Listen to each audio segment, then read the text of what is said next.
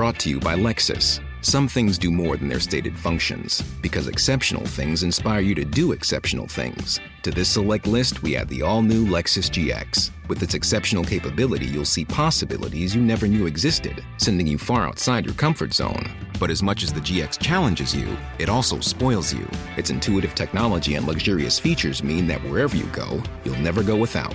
Live up to it. The all new Lexus GX.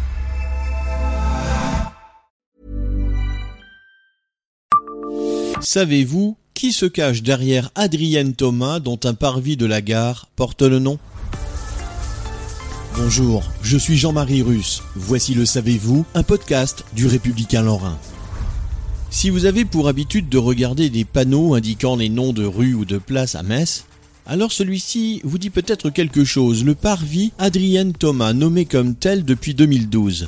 Il suffit d'emprunter la sortie arrière de la gare pour tomber dessus. Et vous, vous vous êtes peut-être demandé, mais qui est Adrienne Thomas? Nous avons cherché pour vous dans nos archives. Adrienne Thomas est en fait le nom de plume de Hertha Strauch, une femme d'origine allemande née en 1897 à Saint-Avold. En 1914, attachée à ses racines lorraines qui ne la quitteront jamais, elle est déchirée entre la France et l'Allemagne. À 17 ans, elle s'engage comme auxiliaire de la Croix-Rouge à la gare de Metz, en face de laquelle elle aura longtemps habité d'où l'emplacement du parvis où elle découvre les horreurs de la guerre avant que la famille ne s'installe à Berlin. De cette expérience naît son premier roman, Catherine Soldat, sous le nom d'Adrienne Thomas.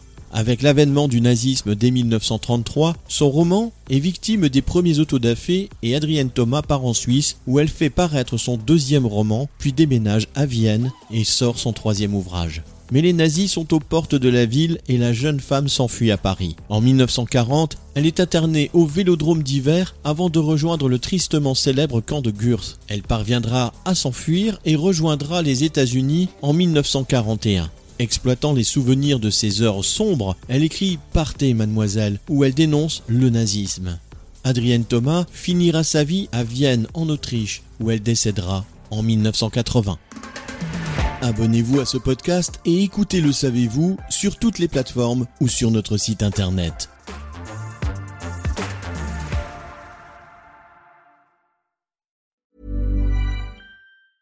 Even when we're on a budget, we still deserve nice things. Quince is a place to scoop up stunning high-end goods for 50 to 80% less than similar brands. They have buttery soft cashmere sweaters starting at $50, luxurious Italian leather bags, and so much more. Plus, Quince only works with factories that use safe, ethical, and responsible manufacturing. Get the high-end goods you'll love without the high price tag with Quince. Go to quince.com/style for free shipping and 365-day returns.